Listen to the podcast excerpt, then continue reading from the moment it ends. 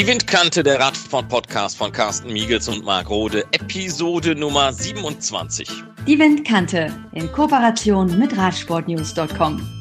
Man muss sich in diesen Tagen fast schon ein wenig dafür entschuldigen, dass auch medial nur noch ein Thema existiert und es dreht sich derzeit alles um Covid-19, also das Coronavirus. Äh, wir haben hier in unserem Podcast immer mal wieder punktuell über dieses Thema berichtet, wollen die 27. Windkante diesem Thema aber voll und ganz widmen. Wir werden uns auch bald wieder anderen Dingen in der Windkante widmen, aber heute müssen wir eben über die Alternativen, die wirtschaftlichen, die sportlichen und sportpolitischen Konsequenzen reden.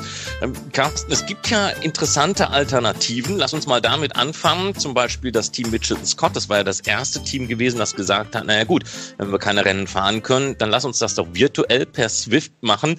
Die Idee als solche haben wir in der letzten Windkante angerissen, finde ich immer noch sehr gut. Ja, ich weiß ja, dass du das wirklich sehr, sehr gut findest. Und ich muss äh, zugeben, ich finde es mittlerweile gerade in Anbetracht der aktuellen Situation auch nicht so schlecht, dass man das so macht, dass man so trainieren kann, dass man so vielleicht irgendwann auch Wettbewerbe fahren kann. Wir haben ja mit Kai Rapp darüber gesprochen von Swift, wie das Ganze aussehen könnte. Aber ich muss dir recht geben, Marc, in der aktuellen Situation und äh, wir in Deutschland zum Beispiel sind ja dann doch noch etwas bevorzugt, weil unsere Athletinnen und Athleten, die können ja wenigstens rausgehen, die können wenigstens draußen trainieren. Aber in Spanien als Beispiel, dort darf man nicht mit dem Rad vor die Tür fahren, muss zu Hause bleiben.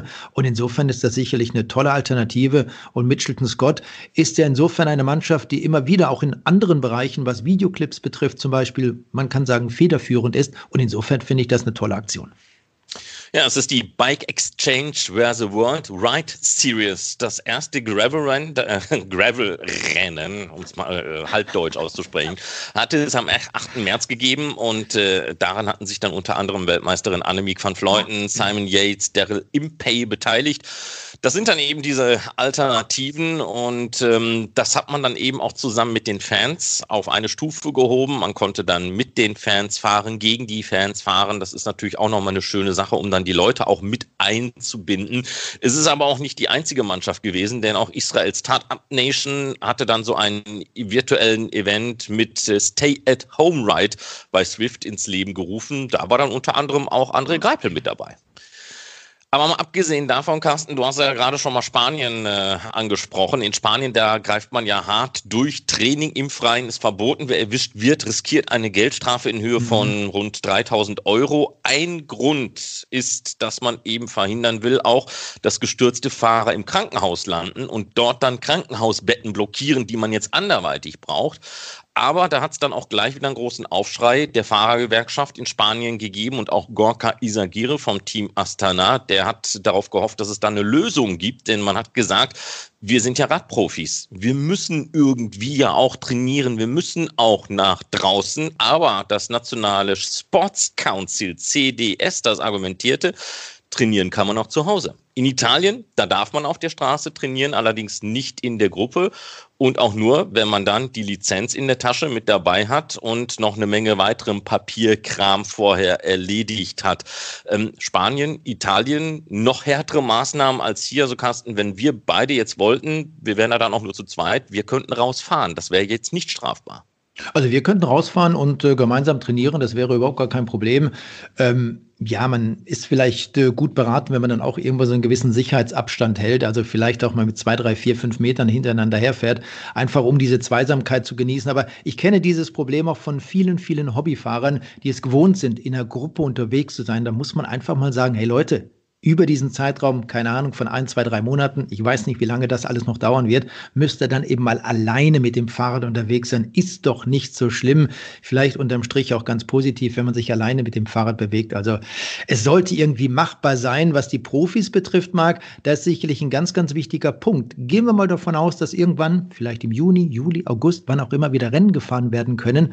Und die Spanier zum Beispiel, die jetzt nicht raus dürfen, nicht trainieren dürfen, nur auf der Rolle fahren, äh, die haben dann vielleicht auch bei den nächsten Wettbewerben einen Nachteil. Weiß nicht, ob die Tour de France dieses Jahr stattfinden wird. Nehmen wir mal Alejandro Valverde, den letztjährigen Weltmeister. Wenn er dort starten dürfte oder auch würde mit seiner Mannschaft Mubistar, dann hat er dadurch sicherlich auch einen kleinen Nachteil im Vergleich zu anderen Sportlern, zum Beispiel den Deutschen, die dann eben überwiegend auch auf der Straße trainieren konnten. Also da ist natürlich auch ein Ungleichgewicht allein in der Vorbereitung auf die Wettbewerbe, die irgendwann im Laufe des Jahres noch kommen werden. Ja, dann lass uns doch mal reingehen in die Profimannschaften. Als eine der ersten Mannschaften mit radikalen Maßnahmen wie Rennabsagen, das war das Team Jumbo Fisma. Alle Planungen sind mittlerweile eingestellt, alle Mitarbeiter auf unbestimmte Zeit nach Hause geschickt worden. Das Hauptquartier in Sottermeer ist geschlossen worden. Robert Resing, Sepp Kass, George Bennett und Armut Gründal Jansen, die in Andorra leben, die müssen eben zu Hause bleiben, in den eigenen vier Wänden trainieren. Die kommen da gar nicht drum herum. Ich habe mich mit Robert Wagner unterhalten, der ist ja mittlerweile für die Development-Mannschaft bei Jumbo Fisma verantwortlich und habe ihn gefragt, wie man bei seiner Mannschaft mit der aktuellen Situation umgeht. Es ist so eine ungewisse, ja, eine ungewisse Zeit, weil wir wissen natürlich nicht, wann das Ganze endet. Ähm, der eine oder andere wird natürlich auch nervös. Aber auch das, ja, ähm, man hört ja immer so schön, hat, äh, hat noch nie weitergeholfen und das ist auch in dem Fall so. Äh, wir müssen jetzt hier einfach äh, probieren, so cool wie möglich zu bleiben. Ähm, ja, den Anweisungen fordern. Das heißt äh, Social Distancing. Ne? Da sollte jeder ak aktiv mitmachen und äh, das ist jetzt im Moment die Devise. Und dann schauen wir mal, äh, wie das in ein paar Wochen aussieht, äh, hoffentlich mit dem gewünschten Ergebnis. Ja, dann, dann können wir natürlich äh, oder dann können wir weiter hoffen, dass sich das Ganze normalisiert und wir, ähm, wir dann irgendwann mal wieder an Radrennen denken können, weil im Moment äh, ist das alles ganz, ganz weit weg und wie gesagt, das ist, äh, ist im Moment auch sehr sekundär. Die Profimannschaft von Jumbo Fisma ist mit der ganzen Geschichte ja sehr progressiv umgegangen und man hat schon Rennen abgesagt, bevor es mit der Corona-Krise so richtig losgegangen war. Hätte diese Vorreiterrolle Beispiel für andere sein können, um den Shutdown schneller zu realisieren? Ja, unser Team, wie du schon sagst, war da äh, sehr, sehr schnell dran und ich muss auch ehrlich zugeben, wenn ich nur bei mir stehen bleibe, ich dachte, okay, äh, ist das denn notwendig? Jetzt im Nachhinein, wenn man sieht, wie sich äh, die ganze Sache in den letzten ja, Tagen oder in der letzten Woche äh, entwickelt hat, bin ich sehr, sehr, sehr, sehr dankbar, dass man, ähm, dass man so gehandelt hat. Also unser Teamarzt äh, hat uns, äh, wir waren das erste Team zum Beispiel, äh, wenn ich jetzt über das Continental-Team spreche von ähm, Jumbo Visma, die haben uns aus, ähm, aus Istrien zurückgeholt. Da war die Lage, mh, hm, haben wahrscheinlich die meisten Menschen noch gedacht, ja, so schlimm ist das alles nicht. Wie gesagt, äh, ich auch inklusive. Und äh, wenn man jetzt sieht, äh, was jetzt hier passiert, äh, dann bin ich da sehr, sehr dankbar, dass man schon, schon so reagiert hat. Ja, also ähm, da steht man in einem, in einem äh, ständigen Austausch. Ja, unser, unser Team hat es mit den, äh, mit den Behörden und ja, und hat dann eben sehr, sehr schnell schon gehandelt. Wout van Aert, der hatte gesagt, dass er im Moment gar nicht wisse, wofür er da eigentlich trainiere, weil ihm so ein direktes Ziel einfach fehle. Das sieht doch sicher bei eurer Development-Mannschaft ganz anders aus, oder? Insofern ähm, haben die Jungs ja das Ziel, irgendwann mal äh, fürs World Tour Team äh, zu fahren. Und äh, so können wir die Jungs immer noch äh, äh, motivieren, natürlich, auch wenn die Situation natürlich äh, auch da schwer ist. Aber ähm, auch hier, also irgendwann wird das Ganze ja hoffentlich ein Ende haben und ähm, die Motivation gerade für die jungen Fahrer ist, äh, ja, irgendwann äh, ins World Tour Team aufzusteigen. Und ich kann, ich kann den Baut von Art verstehen. Der ist in dem World Tour Team. Der, der äh, seine Ziele waren jetzt die Klassiker. Die fallen weg und ähm, wie für einige andere auch. Und äh, die stellen sich natürlich jetzt die Frage, ja, für was trainiere ich jetzt eigentlich? Ne? Der Giro findet nicht statt, äh, das ist, das ist schon mal deutlich. Jetzt wird gesprochen zu einem anderen äh, Termin, aber geht das durch? Also es ist äh, so viel das ungewiss und ähm, darum, ich kann das schon nachvollziehen, dass da so gedacht wird.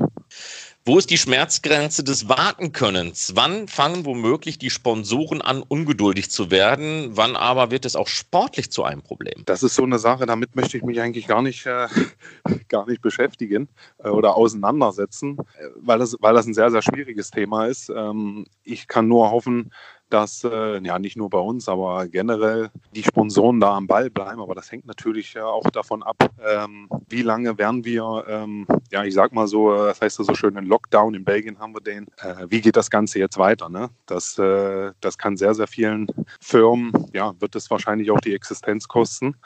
Und äh, deswegen bleibt mal abzuwarten, was dann äh, letztendlich äh, die Schäden sind und inwiefern wir davon auch natürlich betroffen sind. Ja, das ist natürlich eine Kette und irgendwo fängt das an und äh, irgendwo hört das auf. Und wir sind, äh, wir sind da natürlich auch mittendrin. Im gesamten Sport natürlich. Ja, ist jetzt nicht nur der Radsport. So viele Existenzen stehen da auf dem Spiel und äh, darum, das ist schwierig. Das ist sehr, sehr, das ist jetzt sehr, sehr schwierig zu sagen, ab wann und wie lange und wann erholt sich das Ganze. Ne?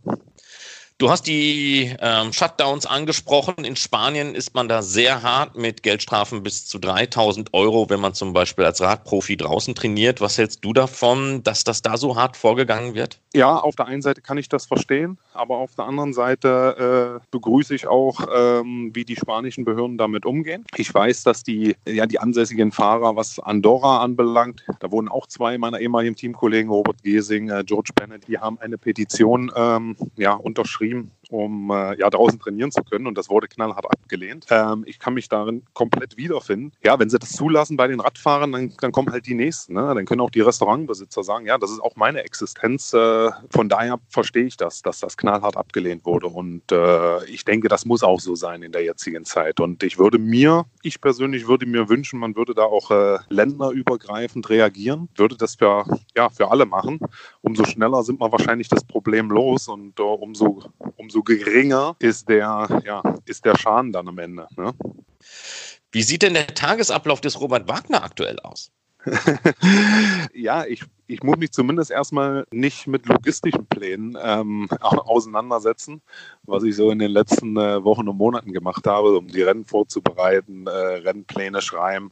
Das fällt äh, im, Moment, im Moment flach. Ja, aber nichtsdestotrotz äh, bilde ich mich natürlich weiter in Sachen, in Sachen Coaching und äh, wir haben auch mit äh, allen, allen Trainern ähm, haben wir äh, ja, Conference Calls, wo wir uns, äh, wo wir uns austauschen, wo wir natürlich schauen, wie machen wir aus der Situation äh, jetzt hier noch äh, das Beste und holen das Optimum raus. Also das ist äh, jetzt kann man sich auch wieder, äh, ähm, wie gesagt, Sachen widmen, die, die sonst länger liegen bleiben. Ne? Das hat natürlich auch eine gute Seite. Man ist, man ist viel mehr bei der Familie. Jede negative Seite hat natürlich auch eine positive Seite. Die positive Seite ist ja, ich bin, ich bin definitiv mehr zu Hause und das gilt wahrscheinlich wahrscheinlich äh, ja für die, für die gesamte Menschheit gerade. Ja, und Wout van Aert, der hatte sich dafür ausgesprochen, dass die UCI jetzt mehr Präsenz in der Krise zeigt, als immer nur zu verkünden, dass Rennen und Wettbewerbe abgesagt oder verschoben werden, ohne ein Ziel zu haben. Carsten, siehst du da genau die Gefahr drin? Ja, das ist sicherlich ganz schwierig. Das hat ja auch Mathieu van der Poel angesprochen. Ein ganzes Jahr, seine Planung ist kaputt, weil er eben bei den Olympischen Spielen in Tokio im Mountainbike starten wollte. Und jetzt ist das Thema erstmal vom Tisch. Aber was vielleicht in diesem Zusammenhang mag auch ganz interessant ist, wir haben ja mit Robert Pawlowski gesprochen und das ist ein Trainer von, von vielen Nachwuchsfahrern, allerdings auch von Profis. So zum Beispiel, ich darf ihn da stellvertretend erwähnen, von Nils Pullit. Und dieses Thema Vorbereitung auf die Saison, was macht man zum jetzigen Zeitpunkt? Wann fährt man wieder intensiver mit dem Rad? Was macht man überhaupt? Darüber haben wir mit Robert Pawlowski gesprochen und werden das in der nächsten Episode der Windkante damit reinnehmen. Also da haben wir auch ein bisschen Gesprächsstoff über dieses Thema Training. Wie geht es überhaupt weiter? Ja, du hattest ja vorhin schon mal angesprochen gehabt, äh, so sollten denn die Grand Tours, da werden wir gleich nochmal drüber reden, denn dann äh, stattfinden. Thomas de Rent hat gesagt, wir werden, wenn die Tour de France durchgezogen wird, ein völlig beklopptes Ergebnis erleben. Eben weil man auf so einem unterschiedlichen Level ist. Die einen dürfen äh, zu Hause trainieren oder auch draußen trainieren, die anderen müssen es in den eigenen vier Wänden machen. Und auch bei Groupama FDG, da befürchtet man etwas ähnliches, dass man sagt, das wird eine Tour de France, die wird vom Ergebnis dermaßen verfälscht verfälscht, ähm, dass das mit normalen Maßstäben überhaupt gar nicht zu messen ist. Auch über das Thema Olympia, Olympia-Absage beziehungsweise die Verschiebung der Olympischen Spiele ins nächste Jahr werden wir uns gleich noch intensiver unterhalten. Ja, Probleme bereiten in der Corona-Krise auch die Dopingtests, denn die können zum Teil gar nicht durchgeführt werden, so wie in den Niederlanden zum Beispiel. Auch in Großbritannien und den USA musste die Zahl der Dopingtests reduziert werden. Carsten, da haben wir gleich die nächste Baustelle, über die wir reden müssen. Ja, das ist sicherlich ein, ein wahnsinnig wichtiges Thema, auch in Anbetracht der Olympischen Spiele, dass man eben ungleich Ungleichgewichte hat in der Vorbereitung. Äh, es gibt sicherlich verschiedene Sportler und Nationen. Da wird immer noch etwas praktiziert, was eben verboten ist, im Endeffekt Doping praktiziert. Und wenn man das nicht wirklich kontrollieren kann, dann sind Radsportwettbewerbe, das sind Sportveranstaltungen, dann sind die Olympischen Spiele eben auch nicht wirklich fair. Wir sind uns im Klaren, haben das Thema schon viele Male angesprochen. Doping wird immer ein Bestandteil des Sports sein. Ich persönlich sage immer wieder, überall dort, wo es um Geld, um Ruhm und Erfolg geht, da wird es immer Menschen geben, die auch dopen. Und wenn man das nicht kontrollieren kann, eben durch fehlende Dopingkontrollen, dann haben wir dadurch schon mal ein Ungleichgewicht und natürlich auch viele Nachteile für die sauberen Athleten. Wir hatten bereits mit dem Doping-Kontroll-Officer der CADF, der Cycling Anti-Doping Foundation, Ingo Sven Linke, über das Thema Dopingkontrollen in China zu Beginn der Krise gesprochen. Nun ist die ganze Welt von diesem Problem betroffen. Dopingkontrollen fallen entweder aus oder müssen ganz anders organisiert werden. Reisebeschränkungen, ausgefallene Sportveranstaltungen und echte oder falsch attestierte Quarantänen machen es den Dopingjägern schwer, Betrüger zu erwischen. Da dann eben die Frage, dieses Testprogramm liegt derzeit da nieder. Ähm, Ingo Sven Linke, wie sieht das aktuell aus? Das Testprogramm ist weitestgehend ausgesetzt. Selbst wenn die Kontrollen normal äh, durchgeplant und durchgeführt werden würden, äh, würde das ganze Vorhaben an übergeordneten Auflagen äh, scheitern. Aktuell haben wir es ja mit geschlossenen Grenzen zu tun, teilweise komplett abgesperrte Regionen, zum Teil geschlossene Labore, sprich Barcelona, äh, Madrid. Meines äh, wie ich jetzt gelesen hatte, ähm, ruht wohl dort der Laborbetrieb. Dann äh, ist natürlich auch mit einer eingeschränkten Logistik umzugehen, insbesondere bei Blutkontrollen zum Beispiel. Diese müssen innerhalb einer relativ kurzen Zeit im Labor ankommen. Wenn das Labor im eigenen Land nicht verfügbar ist, ist natürlich dann ähm, Lufttransport nötig. Und, und gerade solche über Kurierdienste wird ja nicht über Cargo-Maschinen, sondern teilweise mit Passagiermaschinen transportiert. Und durch den Wegfall der vielen Passagiermaschinen fällt natürlich auch die Cargo-Kapazität weg äh, für solche besonderen Transporte. Was bedeutet das denn jetzt? Sport ist aktuell schon extrem eingeschränkt. In erster Linie geht es äh, darum, die Infektionswege zu unterbrechen. Äh, und diese Maßnahmen gelten natürlich jetzt auch für Kontrolleure, natürlich auch zu deren Eigenschutz. Und, und damit ist es natürlich auch schwierig, äh, Kontrollen generell und insbesondere Zielkontrollen durchzuführen. Kann diese Zeit denn jetzt ausgenutzt werden, um richtig zu betrügen? Frage, ob man davon ausgehen kann, dass diese Zeit genutzt wird ich sag's, äh, ich sage es mal so, es wäre naiv anzunehmen, dass diese Sondersituation nicht ausgenutzt äh, werden würde. Positive Dopingproben gibt es ja auch äh, zu, zu den ganz normalen Zeiten selbst wenn Sportler regelmäßig mit Kontrollen rechnen müssen, gibt es immer noch welche, die sich da, davon nicht beeindruckt, nicht abhalten lassen. Und die Zahl der positiven Proben sprechen ja dafür eine eindeutige Sprache. Somit ist diese Zeit äh, ja aus meiner Sicht geradezu eine Einladung für ein in Anführungsstrichen äh, spezielles Aufbauprogramm. Sicher, die Sportler, die bisher ihren Sport sauber betrieben haben, werden natürlich nicht jetzt mit unsauberen Methoden anfangen. Das, also da kann, kann man sich einigermaßen sicher sein. Aber diejenigen, die bisher unsauber unterwegs waren, werden natürlich versucht sein, aus dieser Situation den maximalen Nutzen zu ziehen. Damit stehen Sportwettbewerbe, äh, die direkt nach der aktuellen Situation ausgetragen werden, immer im Verdacht unsauberer Athleten. Und das gilt auch ganz besonders dann für die Olympiade in Tokio. Das Ganze ist natürlich dann auch zum Nachteil derer, die zwar sauber gewonnen haben, den aufkommenden gegebenenfalls oder den gegebenenfalls aufkommenden Verdacht nicht entkräften können, da es äh, keine negativen Kontrollen gibt oder zumindest kein Nachweis, äh, wo ein Sportler sagen kann, schau, ich bin so und so oft in der Vorbereitungszeit getestet worden, war alles negativ, also alles gut. So, und genau dieser Nachweis fehlt vielen Sportlern. Deshalb wäre ich auch nicht überrascht, wenn Anfang April äh, doch noch ein alternatives Datum zur Austragung bekannt gegeben wird. Wann das natürlich ist, ob das äh, nächstes Jahr ist oder in zwei Jahren, ist reine Spekulation und, und auch eine durchaus sinnvolle Verschiebung. Dabei geht es natürlich jetzt nicht nur um die weitestgehend kontrollfreie Vorbereitungszeit, sondern auch um die fehlenden Wettbewerbe, äh, die für die Qualifikation äh, zur Teilnahme notwendig sind. Also viele Sportler, insbesondere auch im Radsport, ähm, benötigen einfach noch die Wettbewerbe, um sich für eine Teilnahme zu qualifizieren. Und aktuell ist es einfach nicht möglich. Führen Sie denn aktuelle Dopingtests durch? Ist das möglich? Ich selbst führe aktuell auch keine Kontrollen durch. Ähm, weitestgehend alles abgesagt äh, bis Ende April rein. Der nächste größere Einsatz wäre dann der Giro gewesen, der, man hört, wohl im zweiten Halbjahr irgendwie noch in Kalender mit reingepresst werden soll. Hier könnte ich mir aber dann wirklich äh, reine Spekulation, meine ganz private Kristallkugel, die ich noch nicht ganz poliert habe. Ich könnte mir vielleicht vorstellen, dass der einerseits gekürzt wird, vielleicht auf zwei Wochen und dann eine oder zwei Wochen nach der WM ausgetragen wird, also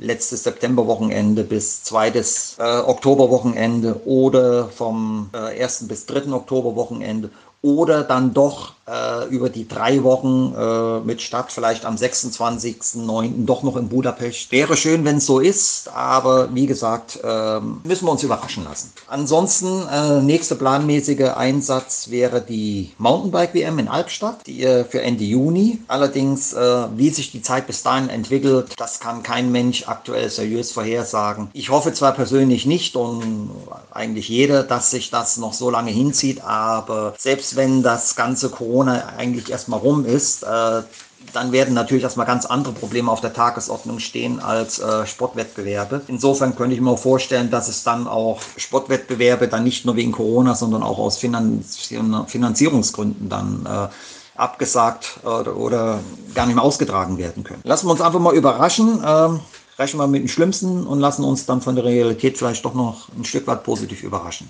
Und weißt du was, Carsten, was mir da überhaupt noch in den Sinn gekommen ist? Alle, die jetzt aktuell eine Dopingsperre abbrummen, die lachen sich doch den Arsch ab, denn der Schaden und die Bestrafung, nicht an Wettbewerben teilnehmen zu können, fällt ja jetzt mit jedem weiteren Monat, der nicht ja, sportlich abgehalten werden kann, ziemlich glimpflich aus.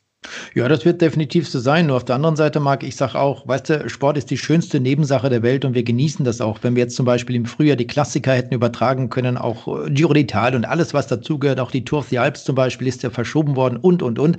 Es gibt viel wichtigere Dinge als äh, das Absitzen einer Dopingsperre oder das Nicht-Absetzen. Vielleicht hat man dadurch auch verschiedene Vor- und Nachteile. Aber Fakt ist doch einfach, dass viele, viele, viele, Tausende, Millionen unter diesem äh, Coronavirus leiden werden, wirtschaftlich leiden müssen in der Zukunft, da wird ja noch vieles auf uns zukommen, von dem wir aktuell noch gar keine Ahnung haben. Und das ist, glaube ich, dann viel, viel schlimmer als sowas. Und damit kommen wir dann zum äh, Thema Rennverlegungen bzw. Umbau des Kalenders. Die Saison wurde zunächst bis Anfang November verlängert, in der Hoffnung, dass man vielleicht im Herbst noch das eine oder andere Rennen nachholen kann. Die UCI hat generell nun aber ein Kalenderproblem und muss dieses Problem lösen, denn wenn der Giro d'Italia nachgeholt werden möchte, da hat man ja jetzt äh, Mai, Juni dann doch irgendwie in Augenschein genommen, dann braucht auch alles andere einen neuen Platz. Gut, die Olympischen Spiele, die finden jetzt nicht statt. Die Tour de France soll stattfinden. Ähm, da gibt es auch schon nicht wenige wie Patrick Lefebvre, dem Teammanager von De König Quickstep, der sagt, so ein Wahnsinn. Ihr verlegt Olympia und ihr wollt die Tour de France durchziehen, aber Christian Prudhomme, der ist da im Moment echt eisenhart, oder? Ja, das ist er mit Sicherheit, aber vielleicht können sich das äh, die Franzosen so rausnehmen. Vielleicht, keine Ahnung, ist es auch eine Art der französischen Mentalität. Roland Garros zum Beispiel, das ist genauso. Die haben gesagt, wir verlegen das äh, Turnier einfach dann in den September, ist es, glaube ich, und die Tour de France, die wird stattfinden. Aber das letzte Wort, Marc, und darüber sind wir uns sicherlich äh, auch einig, wird die französische Regierung sprechen. Und das, was zurzeit in Frankreich alles passiert, das ist noch nicht komplett ausgestanden, wenn die Tour de France irgendwann beginnen sollte. Also da haben sie noch viele, viele Probleme. Klar ist es so, dass die ASO da noch sagen könnte, die World Tour Mannschaft, die nicht zu uns kommen wollen, ähnlich wie bei Paris-Nizza, die bleiben eben zu Hause. Wir füllen dieses Fahrerfeld mit anderen Mannschaften aus. Denn der Spruch, die Rennfahrer machen die Tour, sondern die Tour macht die Rennfahrer. Der gilt sicherlich auch im Jahr 2020. Aber ich stelle mir dann die Frage, wenn die ASO das wirklich durchziehen sollte, wer kommt denn zur Fernsehproduktion? Was macht man mit den Zuschauern an der Strecke? Sind die Zuschauer dann in der Lage, haben sie die Möglichkeit, überhaupt irgendwo bei den Pässen an der Strecke zu stehen? Darf man das unter Ausschluss der Öffentlichkeit? Eine Tour de France? Undenkbar. Aber da sind noch so, so viele Termine, Diskussionen zu bewältigen, bis die Tour de France wirklich stattfinden kann. Und wenn du mich persönlich fragst, äh, ich glaube nicht wirklich daran, dass sie stattfindet. Ja, es gibt ja viele verschiedene Vorschläge. Ähm, Brian Cookson, der sagte alle drei Grand Tours ja, aber dann nur zwei Wochen je Rundfahrt. Oder Matteo Trentin, der sagt äh, dann anstatt drei doch nur eine, eine Grand Grand Tour. Was hältst du von solchen Ideen? Ich finde die Idee nicht schlecht von Matteo Trentin, der gesagt hat, äh, Mailand, dann hätten wir Madrid noch dazu und dann am Ende dann Paris. Finde ich nicht schlecht, nur auf der anderen Seite glaube ich ganz schwierig umzusetzen. Und wir sind uns doch sicherlich auch darüber darüber im Klaren, dass wir über die großen Rennen in Sachen Radsport sprechen. Was ist denn mit all den kleineren Wettbewerben? Die haben ja auch Verpflichtungen ihren Sponsoren gegenüber. Der Terminkalender ist doch Ende des Jahres auch noch auf der Straße hier in Zentraleuropa ziemlich voll, sodass man nicht einfach sagen kann, wir machen jetzt mal so eine Grand Grand Tour, wir führen das einfach durch, damit die Mannschaften beschäftigt sind. Ja, da hat man äh, auch Gesprächsbedarf mit all den kleineren, in Anführungsstrichen, Veranstalter, also nicht mit der ASO oder mit dem Giro d'Italia Veranstalter. Das gehört alles zusammen und das ist ein Riesenthema. Genauso wie bei Olympia zum Beispiel. Was ist mit den bereits erfolgten Qualifikationen, mit den Sportlern, die sich qualifiziert haben? Sind die für das Jahr 2021 auch automatisch qualifiziert? All das sind Themen, die von den Funktionären in den nächsten Wochen und Monaten noch besprochen werden müssen. Dann kommen wir doch mal zum Thema Olympia bzw. Paralympics. Jetzt also alles auf das Jahr 2021 verschoben.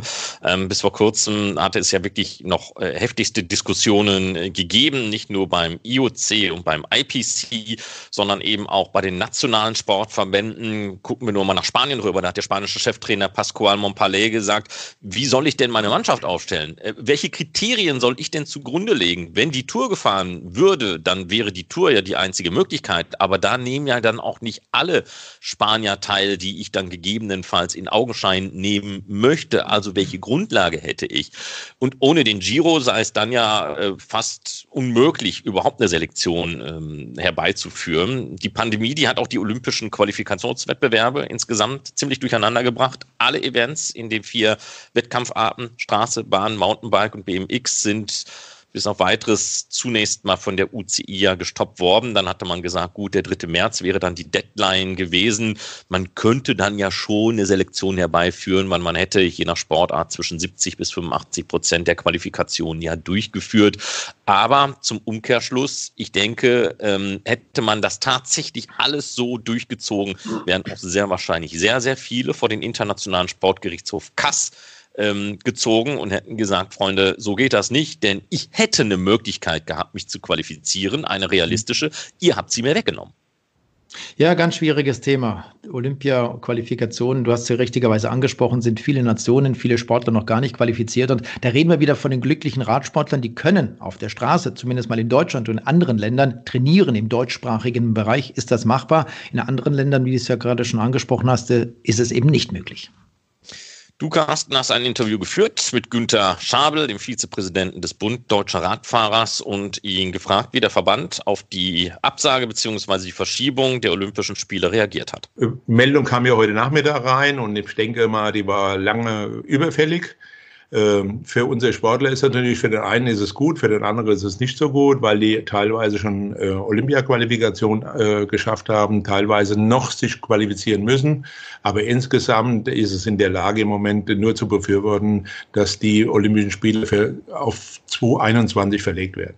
Welche Dinge sind das, mit denen sich der Bund Deutscher Radfahrer zu diesem Zeitpunkt in dieser doch für alle schwierigen Situationen beschäftigen muss? Ja, wir müssen uns über, über die Gesundheit der Sportler äh, unterhalten. Wir haben die Trainer, wir haben ja eine ganze Menge auch Personal auf der Geschäftsstelle. Wir müssen uns über, über einige Sachen effektiv Gedanken machen und das haben wir auch gemacht, äh, Gott sei Dank. Und äh, wir hoffen, dass wir alle gesund aus dieser Krise hier rauskommen und das ist unsere Hauptbeschäftigung im Moment. Es gab Mitte März, ich glaube zwei Wochen liegt es mittlerweile zurück, eine Wahnsinnsrückholaktion des Bundesdeutscher Radfahrer. Man hat dort, ich glaube, 90 Personen, 86 waren es ganz genau, von Mallorca nach Hause gebracht mit einem gescharterten Flugzeug. Wie hat das Ganze funktioniert und vor allem, wie haben das die Sportlerinnen, die Sportler und auch deren Eltern, denn es waren ja überwiegend auch viele junge Sportler dabei, aufgenommen? Also das war eine Aktion in drei Stunden. Äh, wir haben äh, zusammen uns telefoniert und haben gesagt, wie können wir unser Sportler, es gab äh, Hinweise von unseren Ärzten, die vor Ort waren und auch von den Trainern, dass es in Mallorca vielleicht Ausgangssperre gibt oder auch Ding. Und dann haben wir entschieden mit einer Sondermaschine, 86 Sportler heimzufliegen. Das ist bei den Sportlern, bei den Trainern und äh, auch bei den Eltern sehr, sehr gut angekommen. Ich wüsste jetzt nicht, wer kritisiert hat, aber ich denke mal, da hat man gesehen, wie schnell auch der äh, große BDR im Endeffekt äh, handeln kann. Und das war eine sehr, sehr positive Sache. Wenn man über den Bund Deutscher Radfahrer spricht, über den deutschen Radsport, dann spricht man logischerweise in erster Linie über die Tour de France, über einen Emanuel Buchmann, über Maximilian Schachmann, der zuletzt Paris-Nizza gewonnen hat und, und, und. Man redet am Ende über die Profis, ganz egal ob weiblich oder männlich. Aber wie sieht es denn zu diesem Zeitpunkt mit dem Nachwuchs in Deutschland aus, mit den Nachwuchswettbewerben? Ich weiß, dass letztes Wochenende zum Beispiel in Einhausen die Lila Logistik Bundesliga hätte beginnen sollen. Es gibt verschiedene Mountainbike-Wettbewerbe, es gibt die Weltmeisterschaften der Mountainbiker, die im Juni, Ende Juni in Albstadt ausgetragen werden. Wie sieht es denn da zurzeit aus, vor allem im Bereich der Nachwuchswettbewerbe? Wenn die jetzt Anfang des Jahres nicht stattfinden können, wird sowas denn mal nachgeholt oder fallen all diese wichtigen Rennen für den Nachwuchs aus? Also im Moment sieht es so aus, dass wir gestern auch noch das äh, Bahnsichtungsrennen in Frankfurt-Oder abgesagt haben. Äh, wir haben jetzt erstmal geplant bis 19. April. Die Rennen, die ausgefallen sind, bemühen wir uns natürlich nachzuholen. Was aber sehr, sehr schwer wird, weil wir müssen uns ein bisschen nach dem internationalen Kalender richten. Wir müssen uns nach dem, was jetzt Europameisterschaften und äh, Nationencup-Rennen und äh, Qualifikationen, die da jetzt aber wegfallen, müssen wir uns richten. Äh, wir probieren das. Es gibt auch Hinweise von Veranstaltern, die es sehr, sehr positiv ist, die gesagt haben, wenn es jetzt ausfällt, wären wir nochmal bereit, im Herbst eine Veranstaltung zu machen, nur in welchem Umfang und wie wir das nachher bewerten das kann man nicht sagen. Wir werden mit Sicherheit von unserer Seite nicht die Rad-Bundesliga, wir werden nicht die Mountainbike-Bundesliga, wo es da auch ganz, ganz schlecht aussieht im Moment, dass wieder äh, eine Veranstaltung abgebrochen ist. Und wir können ja im Endeffekt, wenn wir nur vier oder fünf Rennen Bundesliga haben, in der Mountainbike-Szene, äh, kann man nicht sagen, wenn wir nur noch ein Rennen haben, wir haben eine Rad-Bundesliga-Serie gemacht. Beim Straßenradsport sieht es im Moment so aus, dass wir bis zum 19. April äh, Ruhe haben. Aber danach hat uns bis jetzt noch kein Veranstalter abgesagt. Wenn man so überlegt, die jungen Sportlerinnen und Sportler, die sind dann 10, 12, 14, 15, 16 Jahre alt. Wir selber waren in der Situation, dass wir damals glücklich waren, bei einer deutschen Meisterschaft teilzunehmen. Jetzt würden Anfang Juli ist es in Köln im Müngersdorfer Stadion, dort im Radstadion, die deutschen Bahnmeisterschaften, auch der Nachwuchsklassenwettbewerben. Wenn diese deutschen Meisterschaften jetzt ausfallen sollten, ist das für solche junge Sportler nicht, nicht ein verlorenes Jahr, ein wichtiger Wettbewerb, der einfach fehlt? Ähm, das ist richtig. Das ist ein komplettes äh, äh, verlorenes Jahr. Das geht aber bis in die Juniorenklasse, weil es immer nur zwei Jahrgänge sind. Äh, die Priorität von mir ist im Moment, dass wir diese Meisterschaften so gut wie möglich durchführen können.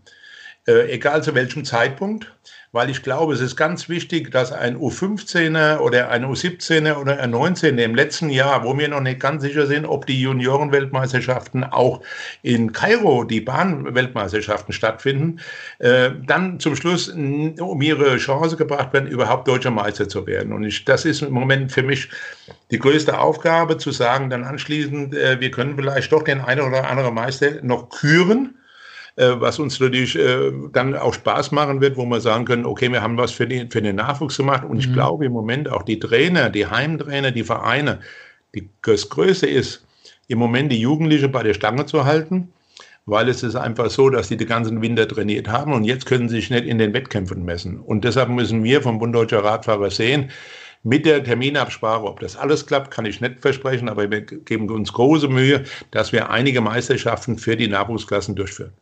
Sind diese Termine denn auch abhängig von den Ferien, von den Schulferien der jungen Sportler? Das muss man sehen. Ähm, meine, meine Bestreben ist, äh, dass wir dann äh, auch mit den Fachwarten, wir müssen auch mit den Veranstaltern reden, die im September Rennen äh, angemeldet haben, die normal mhm. vielleicht das nachher durchführen können. Und jetzt kommen wir auf einmal hin und sagen, wir machen an diesem Tag eine deutsche Meisterschaft oder wir machen ein, ein Bundesliga-Rennen. Das wird den anderen Veranstaltern nicht gefallen. Und das ist auch mit gutes Recht, dass es denen nicht gefällt. Aber wir werden, es gibt äh, mehrere Möglichkeiten, äh, das noch auszubauen. Man hat auch, ähm, wenn man von der alten Zeit spricht, was ich nicht gerne mache, Äh, früher sind wir bis im November noch Straßenrennen gefahren und man hat mhm. jetzt äh, die letzten Jahre sehr, sehr früh immer wieder aufgehört. Und äh, man kann also durchweg die Saison auch noch 14 oder drei Wochen äh, verlängern. Und damit hätten wir noch einige Termine frei, wo man was machen könnte. Es gibt mit Sicherheit auch Möglichkeiten, wenn man an dem einen Tag, ähm, sagt man mal, äh, ein Bundesliga-Rennen oder ein Mountainbike-Rennen samstags macht und eins am Sonntag, äh, wo vielleicht auch der eine Veranstalter es macht, aber da spielen die Behörden mit eine große Rolle. Mhm. Dann, was gefährlich ist, äh, muss man ganz einfach sagen, in den äh, Städten oder Gemeinden sind sehr viel im Herbst äh, äh Kirmesveranstaltungen oder es sind Weinlese und, und, und. Und wenn wir dann kommen und wollen ein Dorfgemeinschaftshaus als Umkleidekabine oder beziehungsweise als äh, Rückennummerausgabe haben, äh, da haben wir aus Erfahrung schon äh, schlechte Erfahrungen gemacht. Hm. Also es wird da noch viele, viele Probleme geben, die zu lösen sind. Vielleicht noch ein, ein kleineres Problem möglicherweise. Ich kann das äh, schwierig beurteilen, aber wenn ich mir vorstelle, ich blätter mal ein Programmheft von einem Radrennen durch, da lese ich dann, dass der Metzger, der Bäcker, dass der Dachdecker aus der jeweiligen Gemeinde auch 150, 200, 300 Euro zur Verfügung stellt damit diese Veranstaltung einfach durchgeführt werden kann. Gibt es denn da von dieser Seite aus auch schon Vereine, die gesagt haben, bei mir wird schwierig, weil ich kann heute diesen Dachdecker einfach nicht mehr ansprechen, ob er mir 300 Euro gibt fürs Programmheft und damit die Veranstaltung unterstützt, weil der Laden musste letzte Woche Insolvenz anmelden. Der, Gott sei Dank gibt es im Moment noch keine Anzeichen, aber damit müssen wir rechnen. Das, das sage ich ganz offen. Ähm, ich weiß auch von einigen Vereinen, wie das, wie das finanziert wird. Deshalb kommt das mit Sicherheit auf uns zu. Äh, man muss aber äh, trotzdem sagen, dass die Vereine sich bemühen, das zu machen. Und wie es nachher ausgeht, das ist, ähm, können wir im Moment noch nicht sagen, aber ich denke mal, dass wir, dass da die kleinen Vereine auch Probleme haben, bei dem Metzger oder bei dem Handwerker dann auch noch so eine Summe für 100 oder 200 Euro zusammenzukriegen. Kurz nach den Olympischen Spielen werden die sogenannten Paralympics in Tokio stattfinden. Und eine, die dort in den letzten Jahren London 2012 und in Rio 2016 nicht nur dabei war, sondern auch Medaillen jeweils mit nach Hause genommen hat, ist Denise Schindler. Und Denise Schindler hatte am 20. März in einer Pressemitteilung verlauten lassen, dass die Austragung der Olympischen Spiele und der Paralympics in Tokio an denen sie dann eben auch zum dritten Mal hätte teilnehmen können, unverantwortlich sei. Und wir von Windkante, wir wollten einfach wissen, warum die mehrfache Weltmeisterin und Paralympics-Medaillengewinnerin das so sieht. Ja, wir haben gerade eine totale Ausnahmesituation weltweit. Wir haben eine Pandemie und eigentlich der wunderbare, schöne olympische Gedanke, dass alle Menschen auf der Welt zusammenkommen in einem Land und dann wieder sozusagen in die Welt ausstreuen, ist jetzt gerade das Schlimmste, was wir eigentlich tun können äh, mit dem Coronavirus, weil wir natürlich damit eine zweite große Welle lostreten, die wir ja versuchen gerade durch Isolation einzudämmen. Und ähm, damit können wir es einfach nicht verantworten, weil wir einfach auch als Athleten eine soziale Verantwortung haben der Gesellschaft gegenüber. Und wir, wir würden damit eine zweite große Welle, die wir jetzt gerade versuchen einzudämmen weltweit, äh, wieder auslösen. Und somit sind die Spiele einfach nicht haltbar dieses Jahr. Aber wie lange glaubst du, wird das IOC noch warten, bis es offiziell bekannt gibt, die Spiele 2020 finden nicht statt? Weil ihr steht immer noch unter Trainingsstress, kann ich schon fast sagen. Eure Pläne, die laufen ja. weiter. Wann muss man da reagieren von Seiten des IOC? Also meiner Meinung nach ist eine Reaktion absolut überfällig jetzt schon, auch um den Athleten den Druck zu nehmen. Wir müssen sehen, in Italien äh, sind die Leute schon lange unter Quarantäne, in Spanien dürfen die Athleten nicht mehr mehr raus zum Trainieren. Ähm, jeder versucht irgendwie eine Möglichkeit zu finden. Wir sind total unter Stress. Es hat kein Fitnessstudio ge mehr geöffnet. Die Olympiastützpunkte sind geschlossen. Wir haben gar nicht mehr die Möglichkeiten, so zu trainieren, wie wir das wollen, geschweige denn von Trainingslagern, die eigentlich irgendwo in der Welt stattfinden würden. Ähm, das ist aber, sage ich mal, noch das kleinste Problem. Problem. Und man muss jetzt den Druck rausnehmen, ähm, weil es einfach keinen keinen Sinn mehr macht. Und diese Hinhaltetaktik ähm, halte ich jetzt, es ist einfach Handeln gefordert. Und da muss man auch Farbe bekennen und man muss die Athleten auch vor sich selbst schützen. Denn man muss ganz klar sagen, eins, wenn die Spiele stattfinden in Tokio, wird jeder Athlet dorthin fliegen, weil wir diese Chance nur alle vier Jahre haben und wir nicht wissen, was in vier Jahren wieder ist. Und ähm, wir werden, selbst wenn die Pest in Tokio oder in Japan ist, dorthin fliegen. Und da muss man uns auch also vor uns selbst schützen. Aber Denise, würdest du jetzt, wenn die Spiele stattfinden würden, aufgrund der aktuellen Situation sagen, ich bleibe lieber zu Hause, meine Gesundheit und auch die Allgemeinheit, die Solidarität ist mir wichtiger, oder würdest du zu den Paralympics fliegen? Das ist eben genau die harte Frage. Und ähm, muss ich ehrlich sagen, würde ich tief durchatmen und wahrscheinlich würde ich fliegen. Und das ist genau diese Konfliktsituation, vor der wir geschützt werden müssen, weil wir sind Athleten und wir wären nicht da, wo wir jetzt sind, wenn wir nicht so wären, dass wir eigentlich sozusagen auch Gefahren in Kauf nehmen und ungesunde Sachen tun, in mhm. Anführungszeichen. Mhm. Und ich glaube, wir müssen da vor uns selbst geschützt werden. Und ähm, wir haben auch eine soziale Verantwortung. Und aber zu sagen, wenn die Spiele stattfinden, ich bleibe jetzt lieber zu Hause, das ist Im natürlich Endeffekt, auch was, was wir da weitergeben. Ne? Du hast London 2012, du hast den Rio 2016 jeweils Medaillen gewonnen. Da geht es ja auch ums Geld, also auch für dich das Geld, das du im Nachhinein durch weitere Medaillen möglicherweise verdienen könntest. Ja, gut, äh, wir sind im paralympischen Bereich, da muss man jetzt auch mal die Kirche im Dorf lassen. Wir werden keine Millionäre danach. Wir machen das eigentlich mehr darum, weil es unser großer Traum, unser großes Ziel ist. Ja, es ist ein gewisser finanzieller Teil dahinter, aber der ist für uns im paralympischen Bereich nicht so erheblich, dass ich sagen würde, das sind jetzt für mich die Gründe, ähm, dass ich da hinfliege, sondern das sind eigentlich meine persönlichen ehrgeizigen Ziele, da noch eine Medaille zu holen und bei meinen dritten Spielen dabei sein zu dürfen. Ja, also ein Triple zu machen, das sind einfach meine persönlichen Ziele, die ich da habe. Ähm, ja, aber wir stehen in, genau in dieser Konfliktsituation und die muss jetzt genommen werden. Und äh, wir würden olympischen Geist zeigen, wenn wir in Verantwortung gehen für die Gesellschaft und es verlegen würden. Das ist wahrer olympischer Geist jetzt gerade. Wie sieht es denn eigentlich aus mit den Qualifikationswettbewerben in Sachen Radsport, Straße, Bahn zum Beispiel bei den Weltmeisterschaften mhm. in Berlin? Da haben die deutschen Athleten und auch andere Athleten natürlich die letzte Möglichkeit gehabt, sich zu qualifizieren. Einige sind zufrieden mit dieser Qualifikation. Wie sieht es denn in deinem Bereich aus, in deiner Sportart, auch in den anderen Sportarten im paralympischen Bereich? Dort sind ja die Qualifikationskriterien, die Wettbewerbe auch noch nicht alle abgeschlossen. Ja, also im, auf dem Bahnbereich, im paralympischen Bereich sind wir abgeschlossen. Da sind alle Punkte sozusagen eingeholt. Da haben wir ein klares Standing. Das wäre auch fair. Im, auf der Straße ist es so, dass eine Weltmeisterschaft noch aussteht, die Anfang Juni ist. Bis jetzt ist sie nicht abgesagt. Ähm, sie findet in Belgien statt, aber mal schauen. Also das ist natürlich eine Frage der Zeit, ob das tatsächlich stattfinden kann. Aber wenn ich äh, in andere Sportarten und Rubriken schaue, da sind noch gar keine Wettkämpfe tatsächlich gewesen und äh, die Qualifikationen sind noch nicht abgeschlossen und es ist auch nicht mehr umsetzbar. Wir brauchen zum Beispiel nur auf Schwimmen schauen. Die können nicht mehr mehr in die Hallenbäder und auch nicht mhm. mehr trainieren.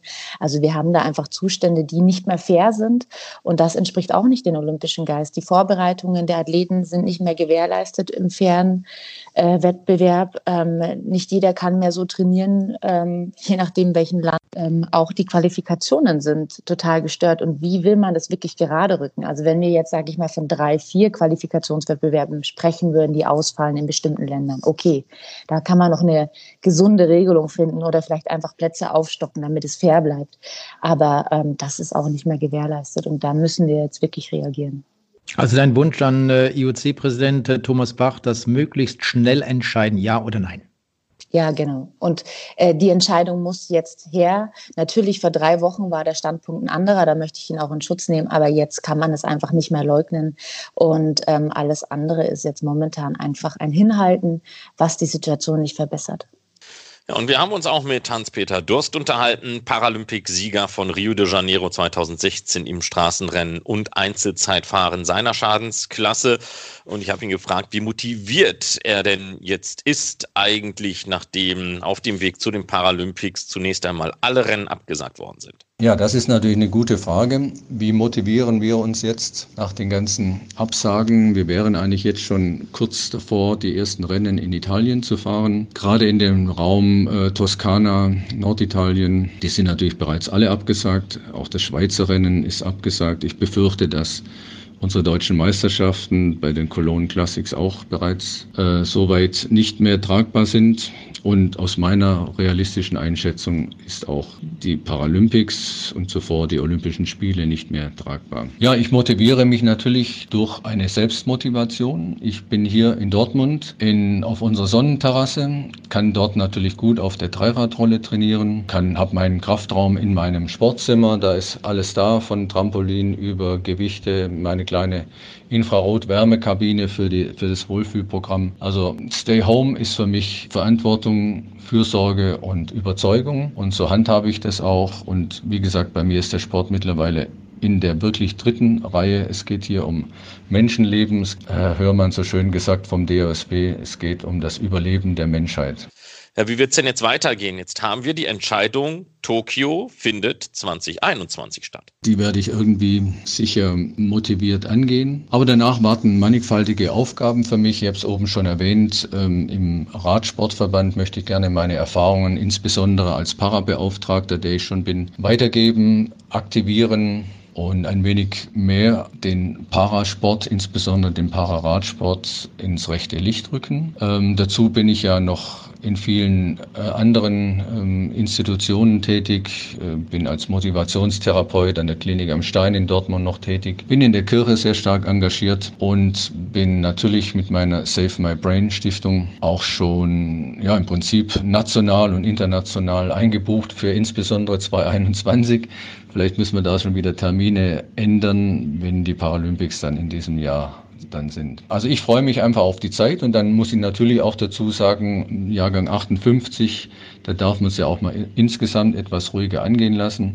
Ich freue mich einfach auch mal auf diese Zeit ohne Kalender, ohne Fahrplan, ohne von anderen Menschen äh, verwaltet zu werden dass ich mal mit meiner Frau Ulrike in Urlaub fahre, dorthin, wo ich gerne hinfahren möchte ohne immer den Wettkampfkalender im Hinterkopf zu haben, was darf ich tun, was darf ich essen, was darf ich trinken. So freue ich mich eben auch mal auf die schöne Zeit mit Freunden in der Toskana mit leckeren Pasta und dazu ein leckeres Gläschen Rotwein. Und wir müssen uns auch mit dem Thema Wirtschaft beschäftigen. In Wales, so berichtet es die BBC, hat sich der Coronavirus bereits auf die Radsportindustrie ausgewirkt. Allein durch den Mountainbike-Tourismus macht man in der kopierten Landschaft einen Umsatz von umgerechnet rund 58 Millionen Euro pro Jahr. Die Gäste bleiben aber wegen der Reisebeschränkungen und geschlossener Naturparks weg. Über den finanziellen Verlust hinweg bangen über 200 Menschen in Wales um ihren Arbeitsplatz. Am gesamten Tourismus Sektor. Da hängen sogar 132.000 Arbeitsplätze. Und das ist jetzt nur ein Beispiel von sehr vielen weltweit. Carsten, wir müssen jetzt nur mal nach Deutschland blicken. Du hast dich mit Volker Dormann von Stevens unterhalten.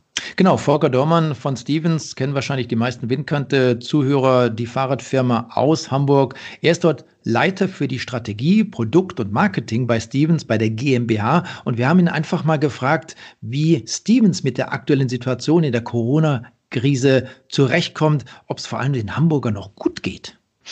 Also insgesamt geht es uns am Asburgdamm am Headquarter gut. Es läuft alles in geordneten Bahnen. Wir haben keinerlei Corona-infizierte Mitarbeiter oder Quarantänefälle, sodass sowohl unsere Produktion in Niedersachsen, in Bramsche, als auch in Hamburg das Business am Asburgdamm normal läuft. Teil der Mitarbeiter ist äh, in der Firma. Ein größerer Teil arbeitet von zu Hause aus dem Homeoffice, wo es geht. Und einige sind auch für die Kinderbetreuung äh, zu Hause freigestellt.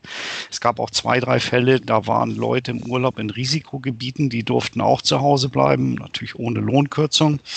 Wir sind erreichbar für unsere Lieferanten, für unsere Kunden. Wir sind ansprechbar.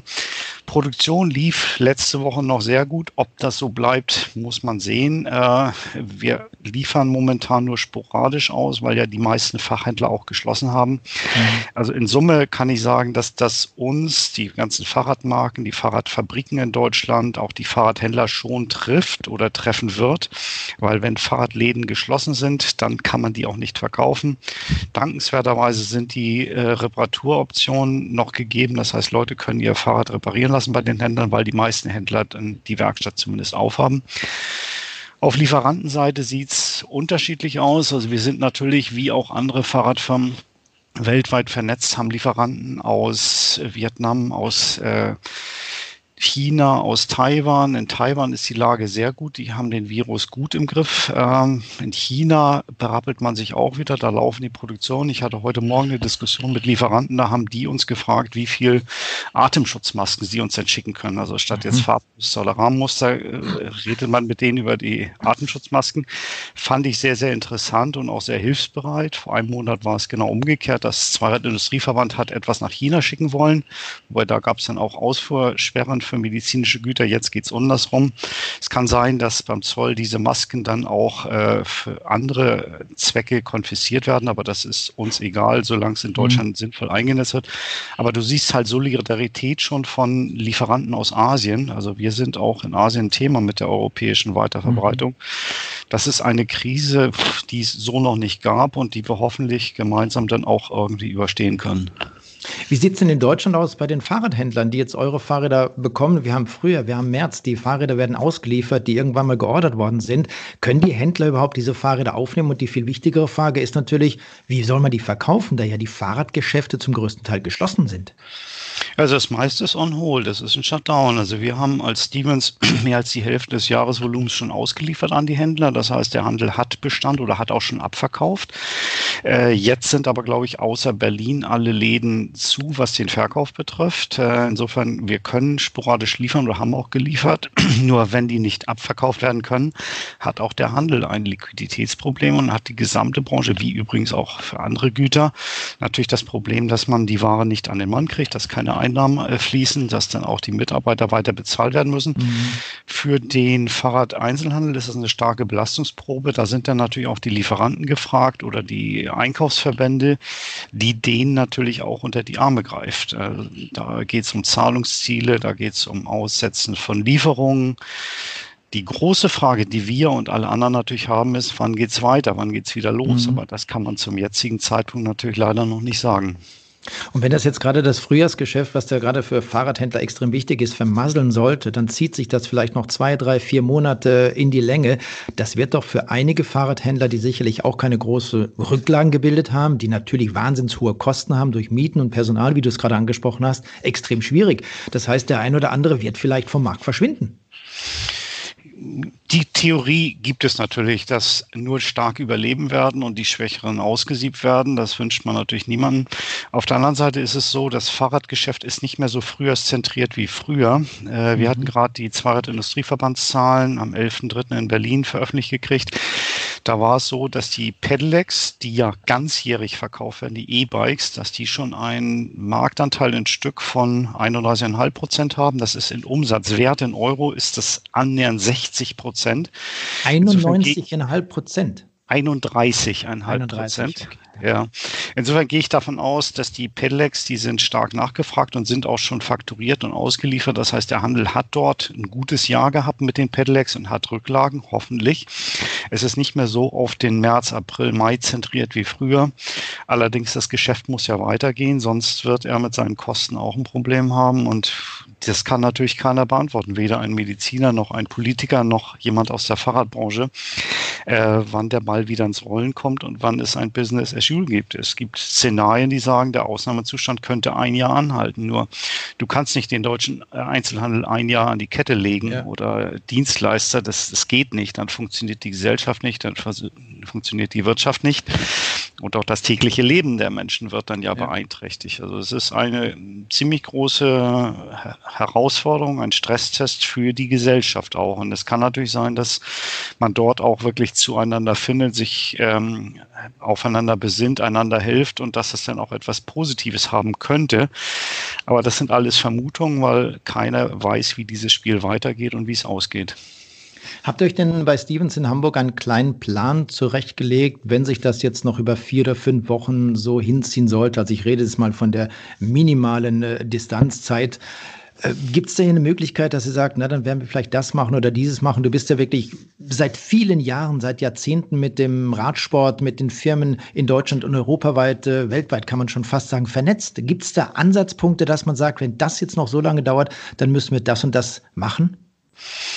Also im täglichen Arbeiten gibt es natürlich mal, äh, Regeln, die wir einhalten. Wir haben auch überlegt jetzt, ob wir so einen Zwei-Schicht-Betrieb einführen, dass es keine ge gemeinsamen Mittagspausen mehr gibt, sondern dass halt die Leute Abstand halten und dass es keine Infektionsgefahren gibt. Ein bisschen Business äh, läuft weiter noch, wie gesagt, auch im Einkauf und Entwicklung muss ja gearbeitet werden oder im Design. Das sind Sachen, die kann man abarbeiten, die kann man auch im Homeoffice abarbeiten. Aber das große Ganze heißt ja, du musst eine Kollektion fertigstellen, die wird üblicherweise zwischen Juni und August präsentiert oder im September auf der Eurobike. Diese Kollektionsarbeiten, die sind ein bisschen langsamer als sonst und es kann sein, dass die Bemusterung oder die Vorstellung dieser Sachen für die Presse dann auch ausfällt oder sich verschiebt und dass halt die gesamte Kollektion 2021, an der wir jetzt arbeiten, dass die dann halt später präsentiert wird, auch weil es zum Beispiel Bestände der Kollektion 2020 noch gibt im Handel und bei uns, die jetzt nicht abverkauft werden können. Also das gibt da schon mehrere Szenarien, wie man dann mit diesen Modelljahren, weil die Fahrradbranche leistet sich ja den Luxus, Luxus, jedes Jahr neue Modelle zu bringen. Ob man da dann eventuell auch weg von kommt und dann mit mehr Durchläufern arbeitet, um halt die bis bestehenden äh, Modelle auch ohne mhm. Preisnachlass äh, weiter zu verkaufen. Aber in Summe heißt das ja, wie eben schon gesagt, wenn der Handel die Räder nicht verkaufen kann, wenn der Kunde keine Räder kauft, ähm, dann hat die Branche ein Problem. Und dieses Problem ist vielleicht nicht ganz so groß wie in der Autobranche, wo dann auch noch die Elektrifizierung hinzukommt und andere Dinge, mhm. Umwelt. Aber es ist schon eine Herausforderung für jede Firma und unsere Geschäftsführung und die Leute in den Führungspositionen sind dann auch wirklich täglich dabei, anzupassen, was macht man, was macht man nicht, wo geht's hin und auch den Mitarbeitern sowas wie Vertrauen und Informationen zukommen zu lassen, weil nichts ist schlimmer als demotivierte Mitarbeiter, die auch nicht wissen, was passiert und wo geht's hin. Also da sehe ich schon eine sehr gute und positive Kommunikation innerhalb der Firma. Und wir waren auch im Ruhrgebiet bei Edelhelfer. Da hat man Geschäfte in Recklinghausen und in Dortmund. Und einer der Geschäftsführer ist Carsten Schlieter. Carsten, wie sehr wirkt sich die Corona-Krise aktuell auf euer Geschäft aus? Die Corona-Krise äh, wirkt sich insofern aus, als dass wir natürlich mit dem einzelhandelsspezifischen Teil ähm, unserer Unternehmen natürlich ähm, gezwungen sind zu schließen. Das bedeutet, dass nur noch der Werkstattbetrieb aufrechterhalten werden kann. Und ähm, dadurch, dass die Werkstätten einen ähm, nur eher kleineren Anteil, also zwischen sieben bis zehn Prozent der Unternehmen in etwa ausmachen, entfällt natürlich ein Großteil der Umsätze. Ähm, von der Seite ist der, der Einfluss der Corona-Krise sicherlich schon äh, signifikant, so dass äh, wir die, so dass die Schließung dieser ähm, Einzelhandelsanteile sicherlich auch äh, mit Auswirkungen auf Mitarbeiter, also sprich ähm, Kurzarbeit ähm, sowie auch ähm, Kostenreduktion natürlich definitiv, ähm, ver ähm, definitiv verbunden ist.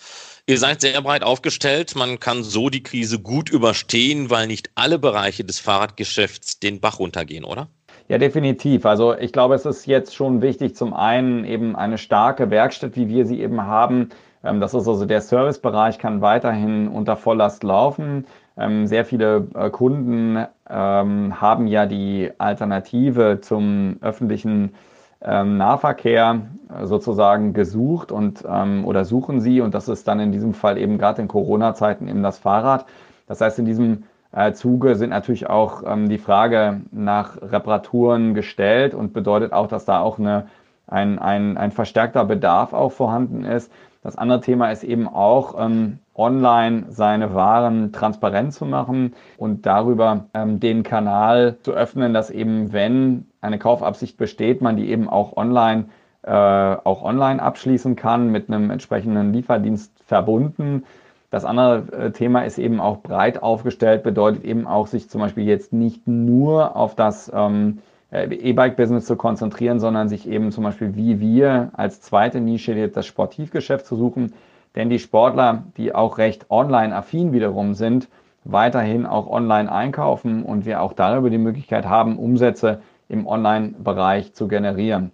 Und ähm, ich glaube, dass diese, diese zwei Säulen-Strategie, sei es der Sportivbereich oder seien es andere ähm, Bereiche, auf die man setzt, Fakt ist immer, dass ähm, man darüber zumindest in der Lage ist, Teile ähm, zu kompensieren, weil man eben im Online-Bereich noch anbieten kann oder man eben über ähm, Online-Beratungen, ähm, WhatsApp-Beratungen zum Beispiel, äh, WhatsApp-Videoberatungen eben die Möglichkeit hat, trotzdem einen Kauf abzuschließen. Wird auch der Onlinehandel im Fahrradgeschäft nachhaltig von dieser Krise profitieren oder ist der persönliche Kontakt zum Kunden dann doch wichtiger? Ja, ich glaube, ähm, dass sich diese Frage so ganz eindeutig nicht mehr beantworten lässt. Also ich glaube, dass was heute dem Kunden sehr wichtig ist und ähm, das muss man eben auch klar sagen, ja, es wird online gekauft und sicherlich wird auch der Onlinehandel von der Krise profitieren, insofern, weil Kunden jetzt online kaufen, die es vielleicht vorher nicht getan haben. Ähm, aber man darf in der heutigen Zeit eigentlich diese beiden Bereiche nicht mehr so stark auseinanderhalten, denn es ist das sogenannte Omni-Channeling, was man ja heute so ähm, äh, äh, sozusagen als, als was man es heute bezeichnet. Dieses Omnichanneling ist eigentlich genau das Thema, dass Kunden also alle Kanäle in Betracht ziehen. Das bedeutet, es wird online bei einem stationären Händler gekauft. Das bedeutet, wenn es eben zu einer Krisensituation kommt, wird der Händler im Online-Bereich ähm, in Anspruch genommen. Sollte es danach wieder zu einer Entspannungssituation kommen, kann es beim Online-Kauf weiterhin bleiben im Stationärbereich oder ich kann mich eben auch entscheiden, dann auch ähm, das, ähm, die stationären Ladenlokale in Anspruch zu nehmen. Das heißt, die Zielsetzung für die ähm, Fahrradgeschäfte muss es einfach sein, beide Angebote ähm, präsent zu haben, sodass Kunden in der Lage sind, ähm, sich im, je, also situationsbezogen, das muss nicht nur Corona sein, das können auch Zeitknappheit sein oder äh, man ist einfach mal erkrankt ähm, und man hat einfach die Möglichkeit ähm, oder verletzt, äh, man, dann kann man eben auch den Onlinehandel ähm, äh, in Anspruch nehmen. Wenn man aber auf den persönlichen Kontakt Wert legt oder eine höhere preisige Kaufentscheidung äh, vor Augen hat, wo man doch äh, mal ein längeres Gespräch führen möchte, dass man dann eben ganz konkret auch den stationären Handel in Anspruch nehmen kann. Befürchtest du weitere Einschnitte, die auch dazu führen, dass wir das Fahrrad erst einmal überhaupt gar nicht nutzen können? Ehrlich gesagt, nein. Äh, wenn ich auf die äh, aktuellen Entwicklungen schaue, sind doch ähm, eher die Empfehlungen, das Rad ähm, zum einen präventiv zu nutzen, also das Herz-Kreislauf-System zu stärken, sich ähm, gesund und fit zu halten, um auch einer möglichen Infektion ähm, äh, Widerstand leisten zu können über ein gesundes Immunsystem. Das andere Thema ist eben auch, dass man den öffentlichen Nahverkehr ähm, eher meiden soll oder eher in Teilen dann auch ähm, eingestellt ist, sodass das Rad ein sehr flexibles Verkehrsmittel ist, mit dem man äh, durchaus ähm, Pkw-Wege äh, unter fünf Kilometer oder auch unter zehn Kilometer problemlos ersetzen kann. Von der Seite glaube ich persönlich nicht, dass ähm, wenn es nicht zu größeren Events oder größeren Gruppenausfahrten kommt, die Individualnutzung in irgendeiner Form eingeschränkt wird. Ähm, das ist in der jetzigen ähm, Situation schlicht und ergreifend nicht zu erkennen. Viele Materiallieferanten lassen in Asien produzieren. Rächt sich jetzt deiner Meinung nach die Globalisierung und Gewinnmaximierung durch Herstellung in sogenannten Billiglohnländern? Also grundsätzlich ähm, globale Wertschöpfungsketten gibt es ja schon seit ähm, vielen Jahrzehnten. Also ich glaube jetzt ähm, darüber nachzudenken, ob sich das recht, ist sicherlich eine Frage, die auf der Hand liegt. Auf der anderen Seite, wenn man ähm, die aktuellen Preisstellungen der Räder sieht, so sind sie doch unter diesen Prämissen ähm, entstanden. Es bedeutet ganz konkret, dass ähm, würde man diese Wertschöpfungsketten nachhaltig verändern, was sicherlich aus ähm, mancherlei Gesichtspunkten sinnvoll wäre, so würde es doch im Moment zu Preisentwicklungen kommen, die eher für den Verkauf kontraproduktiv wäre. Zum anderen muss man auch ganz klar sagen, dass bestimmte Know-how-Bereiche, wenn man zum Beispiel mal an den Rahmenbau denkt, schon vor ähm, über 30 Jahren schon ähm, Richtung Asien, Taiwan gegangen sind, sodass wir heute ähm, gar nicht in der Lage wären, ähm, Teile dieser Wertschöpfungsbereiche überhaupt zu ersetzen. Also es äh, wäre dann in diesem Fall eine rein theoretische Betrachtung, ähm, ob man das hätte auch in Europa herstellen können oder auch sogar gar in Deutschland herstellen könnte. Ähm, es ist auf der Kostenseite in manchen Bereichen nicht möglich, aber sehr viele Bereiche ist es auch tatsächlich gerade im Rahmenbau oder ähm, Komponentenbau tatsächlich so, dass wir dieses Know-how in Deutschland äh, nicht mehr besitzen. Und ähm, von der Seite glaube ich, dass es viele Bereiche natürlich betrifft, aber ähm, dass, dass es sich recht, würde ich unterm Strich jetzt, glaube ich, ähm, so nicht formulieren. Es ist ein Outsourcing-Prozess, der äh, deutlich ähm, vor der Corona-Krise und deutlich auch ähm, vor den letzten zehn Jahren entschieden worden ist. Hier ist Know-how aufgebaut worden vor knapp 30 Jahren und ähm, da lässt, das lässt sich an dieser Stelle auch nicht mehr, äh, nicht mehr zurückdrehen. Welche Schlüsse muss die Fahrradindustrie aus der Krise ziehen? Welche Schlüsse werdet ihr aus der Krise ziehen? Sicherlich jetzt als Händler dafür zu sprechen, welche Schlüsse die Fahrradindustrie ziehen muss, ist natürlich nicht, ähm, ist natürlich nicht sehr einfach. Äh, da blickt sicherlich jeder Hersteller etwas anders auch auf die aktuelle Situation. Was man sicherlich feststellt, ist, dass viele Hersteller auch auf das Thema ähm, Lager, Lagerhaltung schauen. Sollte es also mal zu einem Abriss der Supply Chain kommen, also dieser Lieferketten kommen aus Asien heraus, äh, wird es sicherlich nur darüber zu bewerkstelligen sein, indem man eben entsprechend Waren, äh, äh, Waren auch vorrätig hält, um seine Umsatzlinie abzusichern. Von der Seite ist sicherlich die Diskussion über durchlaufende Produkte, die also nicht nur eine Saison, sondern mehrere Saisons da sind, von denen man auch mal etwas mehr Ware on Stock legen kann, um eben auf solche Krisen zu reagieren, sicherlich ein Thema, was ähm, in der Fahrradindustrie diskutiert wird, Bezug nehmend auf ähm, die Diskussion, ob man jetzt wieder ähm, mehr ähm, zurück nach Europa sourced. Ich glaube, das ist ganz wichtig. Das wird nicht so einfach möglich sein, weil sehr viele Know-how-Bereiche hier in Deutschland oder auch in Europa in dieser Form gar nicht mehr existieren. Das bezieht sich vor allem sehr stark auch auf den Rahmenbau, zum Beispiel von, von Fahrrädern. Also von der Seite, wenn es um ein Abschwächen von Krisen geht und Lieferschwierigkeiten, die daraus entstehen können, bezieht sich das sicherlich auf das Thema Lagerhaltung. Welche Schlüsse werden wir aus der Krise ziehen? Das wäre sozusagen die ähm, Händlersichtfrage. Also für uns und für unser Unternehmen bedeutet es eben, dass eine solche Krise nochmal den Fokus darauf lenkt, auf das ähm, Thema Omnichannel. Das Thema Omnichannel bedeutet, dass man also im Online- und ähm, Offline-Bereich eben auch aktiv ist, wo sich die Bereiche durchaus auch mal überkreuzen. Also Sie können online kaufen, der stationäre Händler liefert aber vor Ort aus, auch mit einer entsprechenden fachlichen Einweisung in ein solches Rad. Also klassischer Vorteil gegenüber einem klassischen Onliner, wo ich zu Hause dann das Fahrrad zum Beispiel selber zusammenbauen muss und weiß vielleicht auch gar nicht genau, wie es funktioniert. Also ich glaube, der Fokus äh, muss ganz klar darauf liegen, diese Bereiche noch enger miteinander zu verzahnen und auch gerade im Online-Bereich noch, ähm, noch professioneller zu werden und äh, noch mehr Services anzubieten, die klassische Online-Händler ähm, eben nicht bieten können. Das heißt, die Verzahnung von Online und Offline ähm, zu verbessern, muss ganz klar das ähm, sein, was bei uns als Konsequenz ähm, aus der Krise sozusagen umgesetzt werden muss, um eben auch in Zukunft bei, bei, bei weiteren ähm, äh, solcher, solcher Entwicklungen auch noch breiter aufgestellt zu sein und auch die Umsatzeinbrüche etwas ähm, abzufedern. Das wären die Schlüsse, die wir ganz klar aus der Krise ziehen müssen.